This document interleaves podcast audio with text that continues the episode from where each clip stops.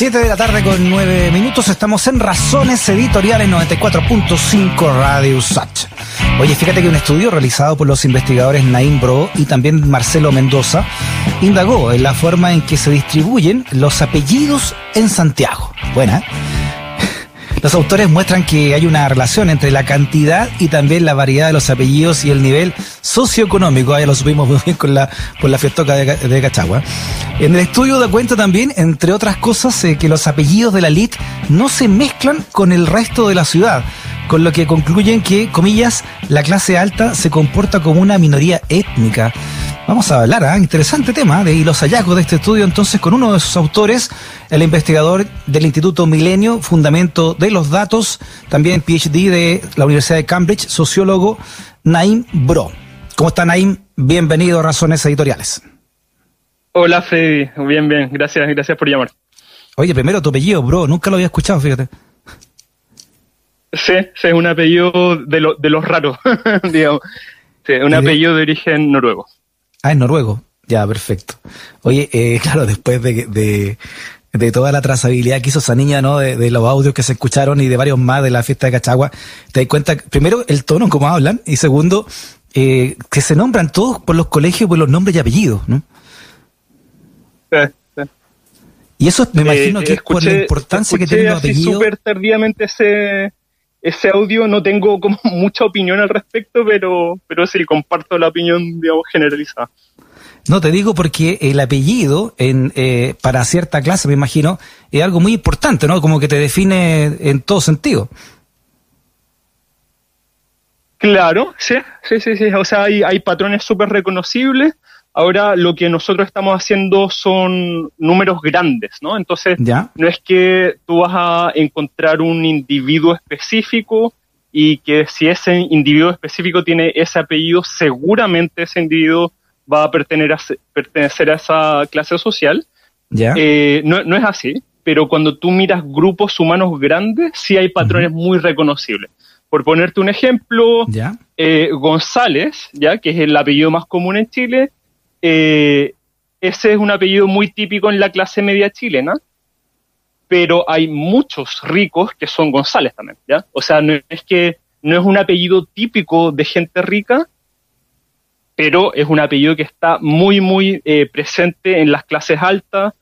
Eh, después tú fácilmente puedes encontrar una persona que sea la raíz y que no tenga tanta plata, ¿ya? Eso se puede encontrar. Ahora, cuando lo analizamos en números grandes, ahí sí, existe, sí hay patrones que son un poco más, más claros, digamos. O sea, los larraín tienden a tener más eh, gente con apellido mapuche, por ejemplo, tiende a pertenecer a, clases sociales un poco más bajas, ¿no? Eh, pero hay gente mapuche con mucha plata, o sea, uno no, puede a partir de esto decir que tú como individuo seguramente perteneces a una clase social u otra, eh, segundo tu apellido. Ya, pero ¿cómo nace entonces la idea, cuál es la, premisa que ustedes tienen eh, junto a Marcelo Mendoza Naim de, hacer este estudio e investigar cómo se distribuyen los apellidos en Santiago? Um, la, premisa es que existe, existen los datos, porque lo que pasa es que acá el, la fuente de datos son los nombres de las personas, ¿no? Entonces, en, en Chile, como en la mayoría de los países hispanoamericanos, tenemos el, la peculiaridad de que la gente tiene dos apellidos. Eh, tiene el apellido paterno y el apellido materno. ¿ya? En la mayoría de los, países no es así. La gente solamente tiene un apellido que es el apellido paterno. Entonces, lo que permite esta, este sistema de doble apellido es que tú puedes empezar a ver relaciones, ¿ya? Eh, entonces, si tienes la, a, esta persona, Elena González Muñoz, eh, el hecho que ella sea una González Muñoz significa que una persona González, su padre, y una persona Muñoz en algún momento tuvieron una relación, ¿no es cierto? Entonces, en ciencias sociales, este, esta dimensión relacional de la vida es central, ¿no es cierto? Entonces, eh, nosotros dijimos, bueno, acá hay una fuente de datos que es muy abundante, y nosotros estamos, sí, es muy, muy abundante. Eh, y aprovechemos esta peculiaridad de los países hispanoamericanos, particularmente de Chile, y veamos cómo y veamos cómo se distribuyen los apellidos, ¿no? Entonces, y ahí vemos que algunos pares de apellidos son mucho más probables que otros pares de apellidos. A ver, por ejemplo, eh, ¿cómo se destruyen entonces estos apellidos en Santiago según lo revelado por el estudio de ustedes? Eh, entonces, mira, la, mayoría de los apellidos se conecta aleatoriamente. O sea, no es que los González tengan una preferencia súper clara por cierto, por, otro apellido. Eh, entonces, claro, entonces la mayoría de los apellidos se conectan aleatoriamente. Uno no puede establecer un patrón súper claro. Pero eh, hay dos categorías de apellidos que no se conectan eh, aleatoriamente. Esos son los apellidos étnicos y los apellidos de la clase alta más tradicional, ¿ya? Eh, entonces, los apellidos, ponte tú, los apellidos palestinos, es más probable encontrar, y esto controlando por el tamaño de los apellidos, ¿no? Es más probable encontrar a un, digamos, a ver, apellido palestino se me viene a la mente Hadwe, pero voy a, voy a intentar usar otro. A ver, digamos, digamos un Hasbun con un Abusleme, ¿ya?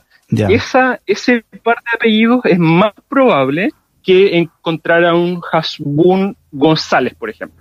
Si es que uno controla por el tamaño de los apellidos claramente.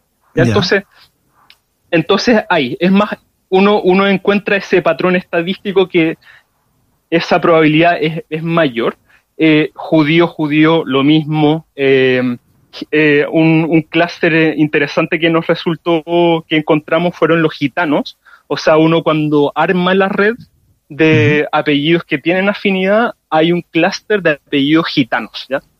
Y apellidos que uno no conoce, por ejemplo, California. California es un apellido gitano, que yo no conocía, que había visto antes, pero no, no sabía cuál era el origen.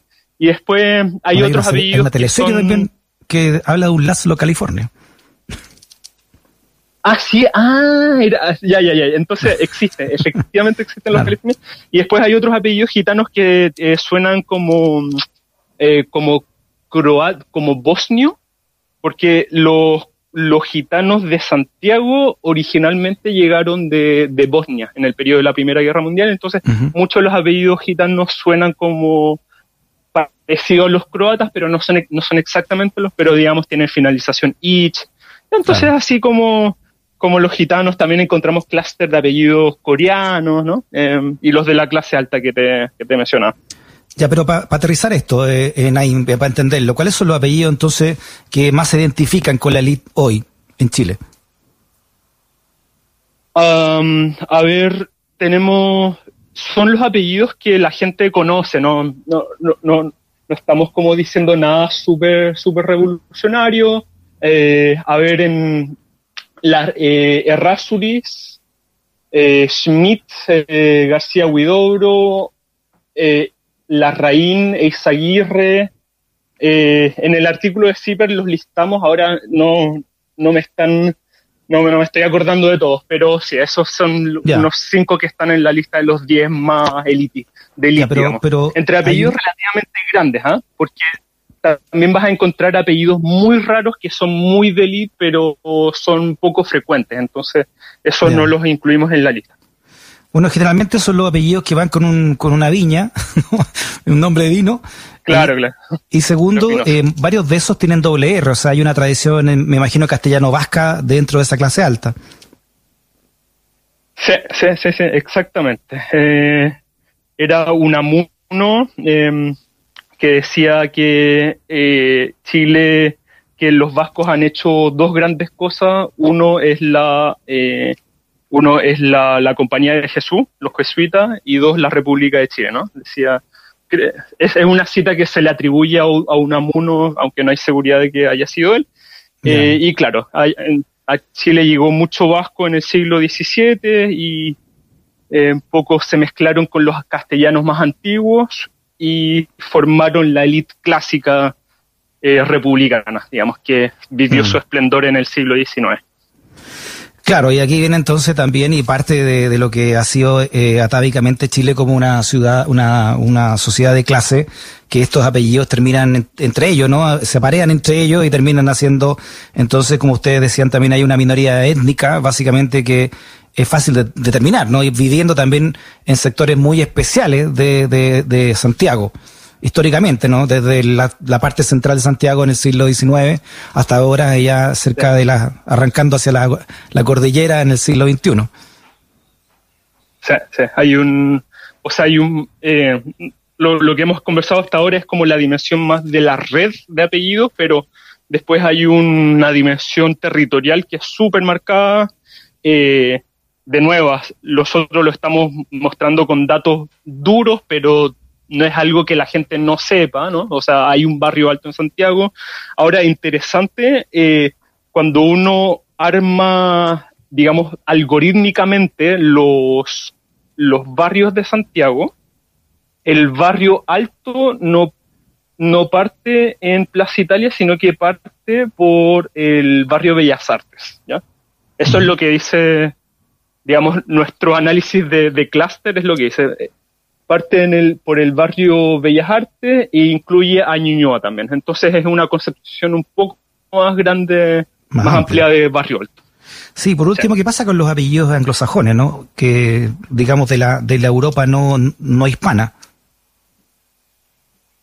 Sí, ah, sabes que interesantemente los apellidos ingleses, alemanes, franceses o italianos incluso no, no se, eh, no formaron comunidades muy bien definidas en la red. Em, eso no, no tengo una gran respuesta de por qué no. O sea, los palestinos, los judíos, los coreanos se notan muy, muy claramente. Y mi impresión es que estos apellidos fueron, están simplemente muy bien integrados. Son, son apellidos de elites, eh, claramente, pero no conforman clúster étnico, sino que forman parte de un clúster más grande que son los apellidos de, de élite. Eh, hay como un, recuento histórico breve. Estos son apellidos que tienden a venir del siglo XIX em, y se integraron, digamos, se integraron muy, muy, muy bien a la, a la élite chilena. Muy bien, Naim Bro, sociólogo, también investigador del Instituto Milenio Fundamentos de los Datos. Naim, un abrazo grande, muchas gracias por tu conversación. Listo, muchas gracias, Freddy. Suerte. Chao.